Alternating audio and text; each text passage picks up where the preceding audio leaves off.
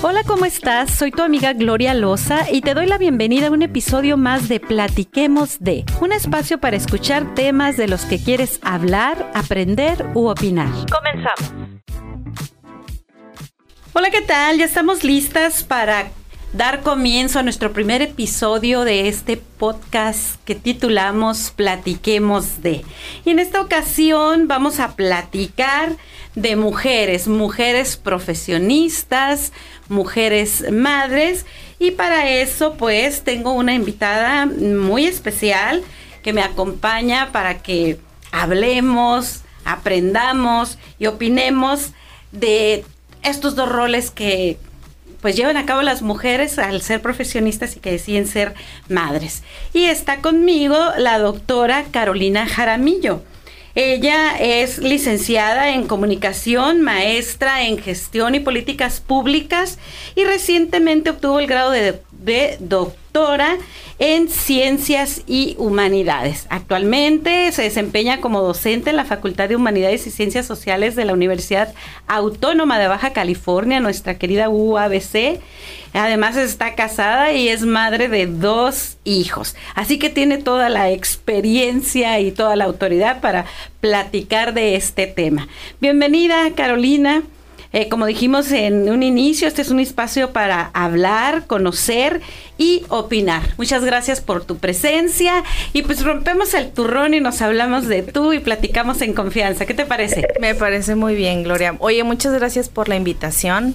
Eh, siempre un espacio para poder hablar de estos temas es... Eh, es para agradecerse y pues aquí estamos, ¿no? Para, para decir, para opinar, como dices, este, y yo em, quiero empezar por decirte que este tema es un tema eh, que hace algunas décadas eh, se abordaba de manera diferente. ¿no? La lucha de las mujeres siempre ha sido eh, pues un tema para grupos vulnerables. Sí, hubo un tiempo que se clasificaba a las mujeres dentro de la población como grupo vulnerable lo cual y yo que soy una feminista eh, con, con, mucha este fuerza para defender estos temas me molestaba, ¿no? Y ahora afortunadamente pues se reconoce las mujeres somos eh, la mitad de la, de la población, no solo en México, sino todo el mundo. Entonces, esto, esto exige un balance. Pero déjame comentarle a nuestro público que tú, precisamente, tu tesis para obtener el grado de doctora fue en este tema, claro, desde el punto de vista de las ciencias de la comunicación, pero tú abordaste el, tema, hiciste un diagnóstico de las mujeres eh, madres y profesionistas o profesionistas y madres eh, en la ciudad de Tijuana particularmente. Sí, fíjate que hice un, un estudio eh, denominado diagnóstico comunicológico. Para empezar, eh, los temas de la mujer siempre han sido abordados tradicionalmente por la psicología, por la sociología, por la antropología y desde la comunicación no había aportaciones con un enfoque sistémico. Eso se escucha eh, pues muy académico y muy técnico. muy técnico. Y le van a pagar ahorita, ¿qué es eso? Pero de lo que quiero platicarte y bueno, que, que comentábamos, ¿no? Antes, eh, es respecto a cómo de pronto hay temas que se invisibilizan, ¿no? Eh, y que los tomamos, eh, claro, pues en la vida cotidiana a cosas que, que, son, para nosotros son normales. Y entonces cuando yo eh, tuve a mi primer hijo, dije, algo está pasando, me siento muy cansada. Ok, y tú ya eras eh, profesionista cuando, cuando tuviste tu primer hijo y estabas ejerciendo tu profesión. Sí, ya había, ya había eh, em, estudiado la licenciatura y eh, justo cuando yo estaba estudiando la maestría, en, antes de terminar, creo que como dos o tres trimestres antes, eh, salí embarazada, quedé, quedé embarazada porque salí como espontáneo, no fue. Al, escenario. Sí. Y bueno, es que así es, y así decimos además. Eh, entonces, yo tuve que interrumpir por cuestiones económicas y de tiempo la maestría. Ah, entonces yo tomé la decisión y dije, bueno, pues nos vamos a esperar. Eh, pasó, pasó el tiempo, mi hijo cumple dos años y eh, tuve a mi segundo hijo y justo cuando mi hijo iba a cumplir un año y medio me hablan de, de la Ibero, porque yo estudié la maestría en la Ibero. Y me dicen, ya se va a vencer el plan de estudios. Ah, sí, porque Eh, tienes sí, un- una, una vigencia. Una vigencia para Sí. poder concluirlo. Sí. ¿Y llevabas cuánto? ¿Un año? Llevaba, eh, no, lle- sí, llevaba como un año y un trimestre. Me faltaban tres trimestres. Entonces, eran eh, eh, menos de un año lo que me faltaba para concluir la maestría. Ah, bueno. Pero, en- pero yo no podía regresar al mismo ritmo. ¿Cómo? Entonces, ¿Cómo le hacías? ¿Cómo, ¿Cómo le hago en términos de tiempo, en términos de dinero? Y entonces, pues bueno, ¿Estabas a la par eh, Trabajando. trabajando en, en otra... trabajaba, recuerdo En que en ese tiempo trabajaba en el Istecali. público. Sí, sí, sí, público. trabajaba todavía en gobierno del estado. Muy bien. Y, y recuerdo que tenía un trabajo bastante accesible, ¿no? En cuanto a tiempo, en cuanto a actividades que no demandaban tanto en cuestión de energéticamente, ¿no? Esta parte, este, que me alcanzaba, pues, para hacer balance y equilibrio. Y dije, híjole, agregar los estudios en este momento va a ser complicado. Entonces tuve que ponerme las pilas y decir, a ver esposo, a ver mamá, Claro, Claro, entrar ¿no? en acción. la red, la red de apoyo, que esa es una de las cosas importantes, ¿no? Que- debe Definitivamente cuando hablamos de, de mujeres, eh, madres y profesionistas, obviamente tenemos que traer al escenario al esposo, eh, porque eh, hay hay que aclararle a nuestro público que estamos hablando de mujeres que están en pareja, ya Sí. sea eh, casadas o en unión libre, pero digo, específicamente nuestro tema se trata de mujeres que además que son madres, están viviendo en pareja y están desempeñando su, su profesión para que Así eh, es. le quede claro a nuestro público de desde ahí, fíjate dónde que estamos ahí- abordando el tema. De ahí la visión sistémica desde el tema de la comunicación. Eso es- eso es porque uno de los grandes sistemas que conformamos socialmente o del que somos parte las personas eh, es el de la familia. Así Entonces, familia, digo, tradicionalmente pensábamos que eran eh, papá, mamá y dos hijos, ¿no? O sea, esa es la familia tradicional en nuestro imaginario colectivo que en este momento esa bu- burbuja de, de familia ideal pues no existe porque en los últimos estudios de la familia dicen que hay como más de 11 tipos de familias. Entonces eh, las mujeres en esa estructura, ¿no? O sea, en ese participar de qué cosa, ¿no?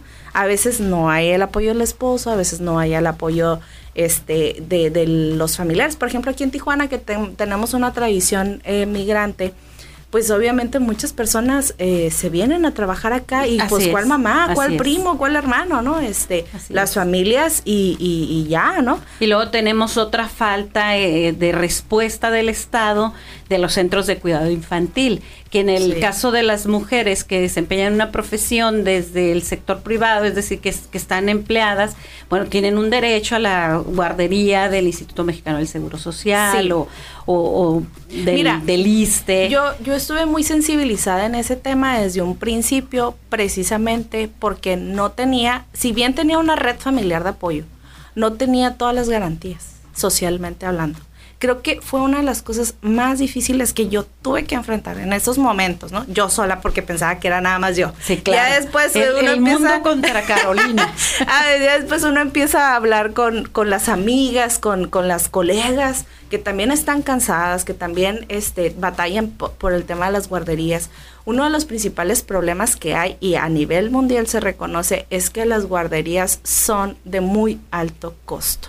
Sí, las privadas. Exactamente. Y- y el- y la obligación, ¿no? Y de- las del Estado no alcanza Exacto. el servicio que te o, o sea, hay lista de espera. eh, Los horarios. Y luego también nos preguntamos, bueno, si las empleadas generan eh, que, que los patrones tengan que pagar al, al Seguro Social, ¿por qué no hay capacidad para todas? Y para todos, ¿no? Porque también el hombre eventualmente Claro. podría tener la necesidad de eso en una guardería, porque también se paga por, por el salario de los hombres, el, el 1% ah, Sí. de, de guardería se pagan los patrones. Pero entrando en, en materia de, de- de este tema, Caro, tú cuando hiciste tu investigación, eh, vamos, de, de cuál fue tu universo, eh, cuántas mujeres entrevistaste, cuáles eran sus, sus condiciones de edad, digamos, si, si escogiste un rango de edad y qué fue lo que, lo que encontraste, porque eh, evidentemente hemos platicado sobre este doble rol que tienen las mujeres que trabajan fuera de la casa que luego no se les reconoce el trabajo dentro y hablamos de ya un término que está muy bien acuñado y que ya es incluso conocido en la sociedad que es la doble jornada.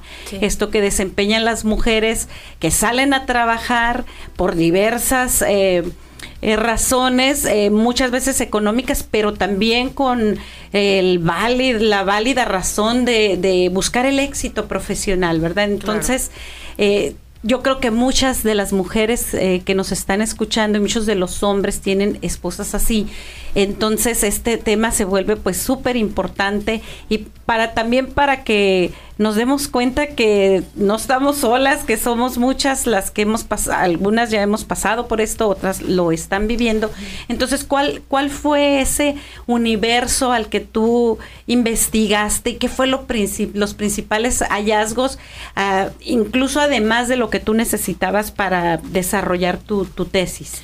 Pues mira, una de las cosas importantes aquí es que cuando hablamos de mujeres, eh, no necesariamente estamos hablando de todas. De hecho, es una de, las corrientes este, posmodernistas del feminismo que habla acerca de identificar las características de los grupos, ¿sí? Donde están conformándose las mujeres. Entonces, yo recuerdo que cuando yo hablaba de, es que las mujeres tenemos un problema, ¿no? decían, ¿por qué? Pero si yo no tengo ese problema porque yo no soy mamá. Y entonces yo decía, claro, por supuesto, estamos hablando de, de, una particularidad en un grupo de mujeres, que en este caso fueron mujeres que eran profesionistas, que eran madres, pero que aparte estaban en eh, familia o que tenían pareja. Es decir, problemáticas muy específicas de ese grupo, de ese sector. Al final del día hicimos hice un recorte a la realidad porque pues la ciencia, el tema de la metodología sí te lo pide para armar el, el esto que llamamos en, en, la academia y en la ciencia que se construye un objeto de estudio. Okay. A mí me decían que no se podía estudiar. ¿eh? A mí me decían, es que ese tema que tú traes es muy subjetivo y no se puede estudiar desde las ciencias sociales. Y entonces yo decía, ah, caray, ¿cómo es eso? Pero si las ciencias sociales son, subjetivas. Claro, trabajamos con la subjetividad, por supuesto. También, también, lo que pasa es que muchas veces se relaciona esto de los sentimientos y las emociones como... Eh, eh, si la mujer, creo, creo que tiene que ver con un, un principio de prejuicio. ¿no? Sobre que los sentimientos de las personas, e, específicamente el de las mujeres, no son tan válidos. Y que si tú estás teniendo problemas con la maternidad, entonces tú no estás bien. No es, no es la sociedad, no es el sistema, sino que la mujer es definitivamente muy, eh, nos exige mucho el rol de madre. Y eso fue lo que encontré en la tesis. Y es la, la principal exigencia, ¿no? Para las mujeres. Sí, qué bueno que seas eh, eh, profesionista exitosa, qué bueno que ganas premios y te desenvuelves, pero qué tal, cómo cuidas a tus hijos, ¿no? Como si fuera la obligación exclusiva de las, de las Exactamente. Mira, en el universo de, de mujeres fueron 30 mujeres las que entrevisté, pero por saturación solamente reporté 20 en la investigación.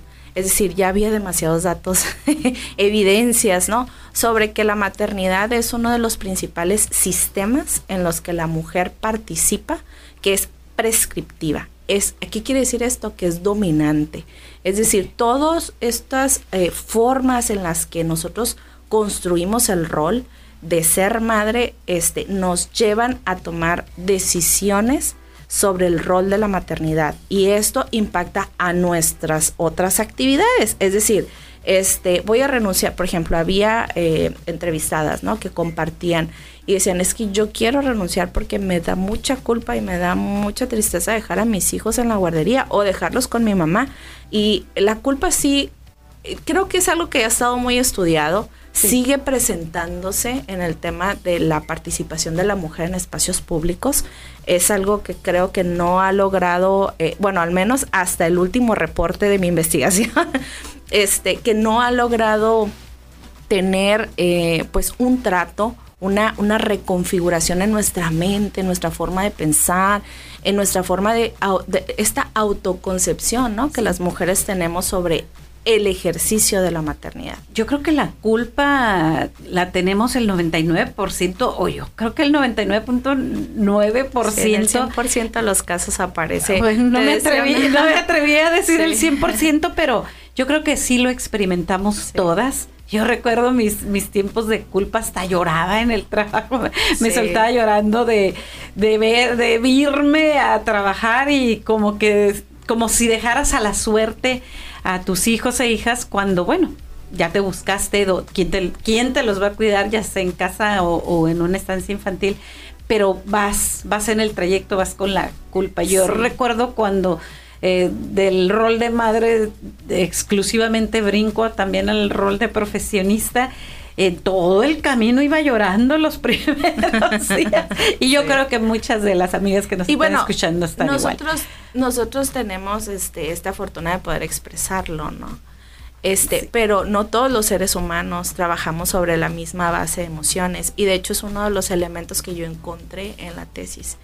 Eh, la emocionalidad es, es algo eh, en lo que tenemos que trabajar las mujeres.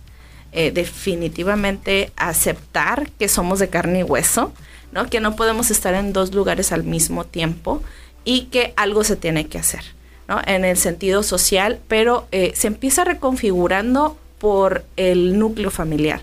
Es decir, cuando los hombres, porque sí hay elementos que se han estado reconfigurando, ese es uno de los resultados de la tesis, este, los hombres participan, apoyan en las tareas de la casa, domésticos, pero no nada más por el hecho de decir, este, te voy a ayudar. Hay algunas familias, no todas, no fueron la mayoría, pero sí hay algunas familias específicamente de las 20 eh, mujeres entrevistadas, cuatro de ellas presentaron elementos en los que hay hombres que dicen, oye, mi mujer se lleva una friega y la voy a ayudar porque está cansada. Este, es decir, reconocer la vulnerabilidad del otro, las necesidades del otro es un principio eh, fundamental para mejorar nuestras relaciones. Y la otra razón por la que también hay como una especie de colaboración en estas familias y que obviamente eso, eso habla de que nos estamos reconfigurando socialmente. El hombre dice, mi mujer también se merece salir a trabajar y realizarse profesionalmente. Pero aún estamos, eh, No son la mayoría. Eh, no, no, no, lo son. Y luego aún estamos en ese concepto de la voy a ayudar. Te voy a ayudar a lavar los trastes, te voy a ayudar a tender las camas. ¿Cómo? Porque ese es el chip que traemos, ¿no? Aunque seas profesionista y muy uy, uy, uy, eh, la verdad es que tienes toda la carga de, la atención de la, de la casa, además del cuidado de las hijas y los hijos, tienes eh, la carga de la atención de la casa, lo que hablamos de, la, de la doble jornada, que por supuesto termina extenuando a cualquier mujer. Pero mira, yo aquí te voy a decir algo y que ya te platicaba, ¿no? Este, a lo mejor esta declaración eh, no, no nos gusta a las mujeres como tal, pero, pero te la quiero volver a compartir.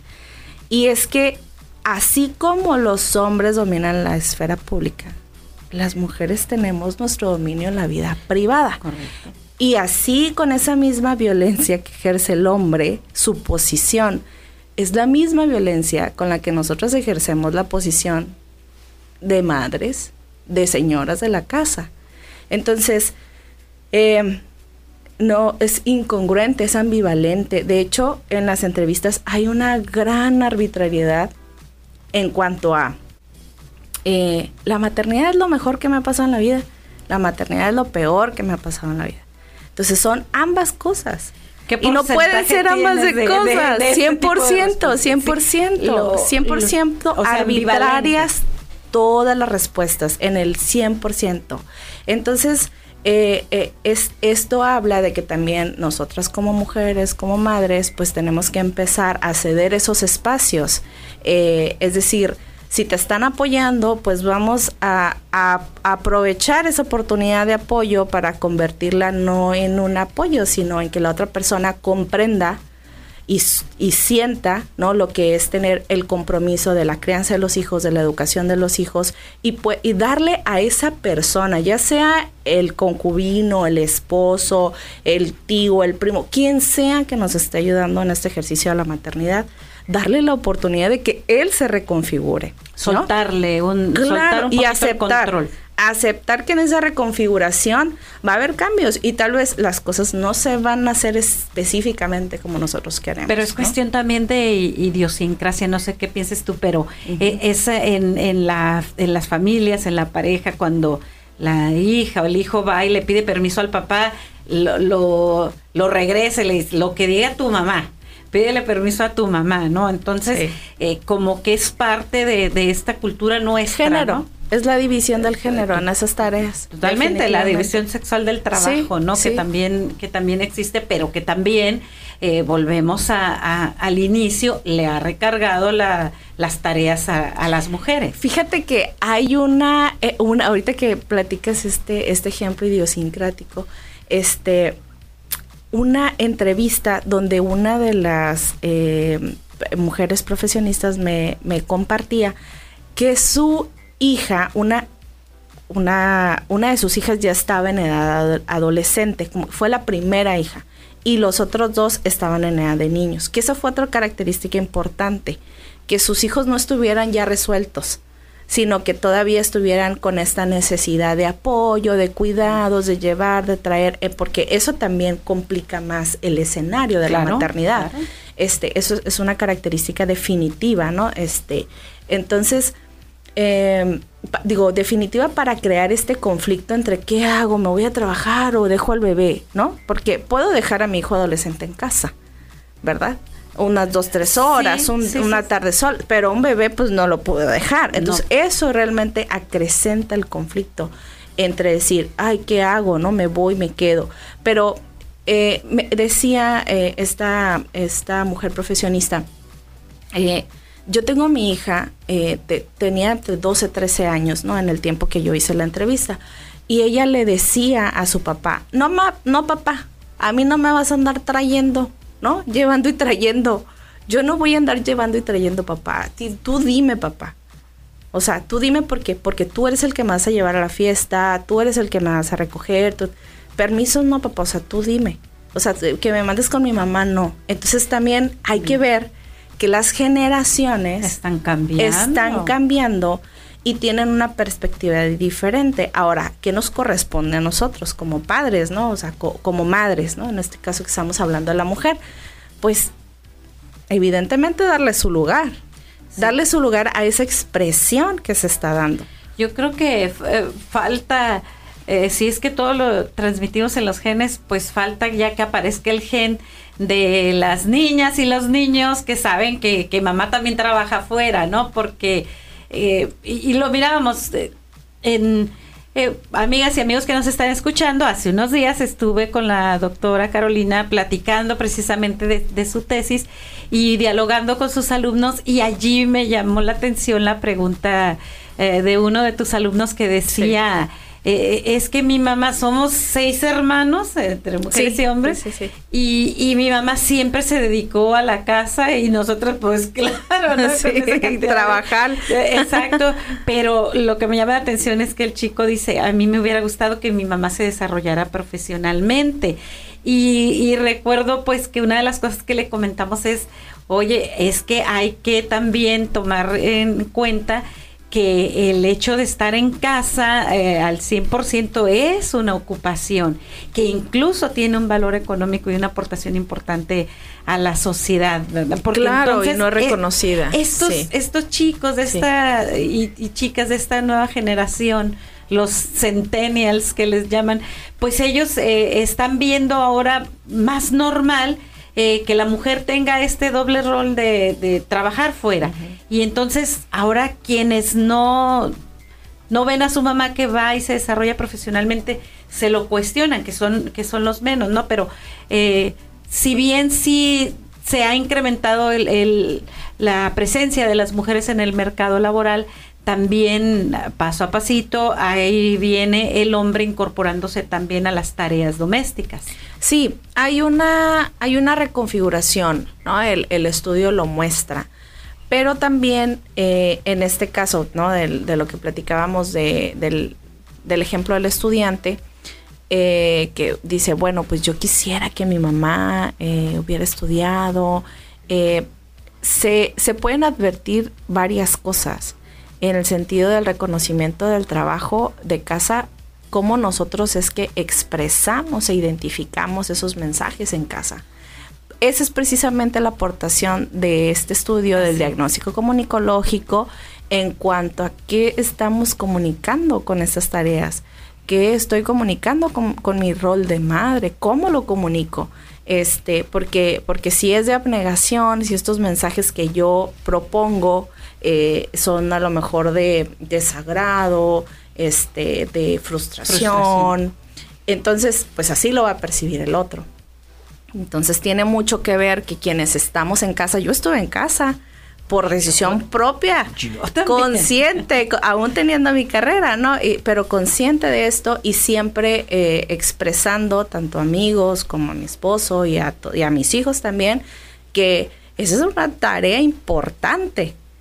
No el hecho de que no me paguen eh, con billetes no y que no tenga una nómina este no quiere decir que no sea una aportación eh, que se hace en valor entonces siempre los valores los medimos por el dinero. Cuánto dinero entra no exactamente pero no en, en este beneficio del servicio que estamos prestando. Es correcto. O sea cuánto dinero entra no pero más bien cuánto dinero me estoy ahorrando. Exactamente, cuánto dinero no sale, ¿no? Porque también platicábamos qué pasa. Costo-beneficio. Sí, cuando una mujer eh, el clásico que le preguntan al hombre, ¿y dónde trabaja tu esposa? No, no trabaja, nomás ahí está en la casa, no, trabaja, no siempre es esta respuesta. Sin embargo, eh, tenemos que elevar pues esta estatus de la mujer que se dedica 100% al cuidado de la, de la casa y, y completamente y los completamente. a, una ocupación. Y, y yo yo se los revierto fácil les digo bueno cuando esa mujer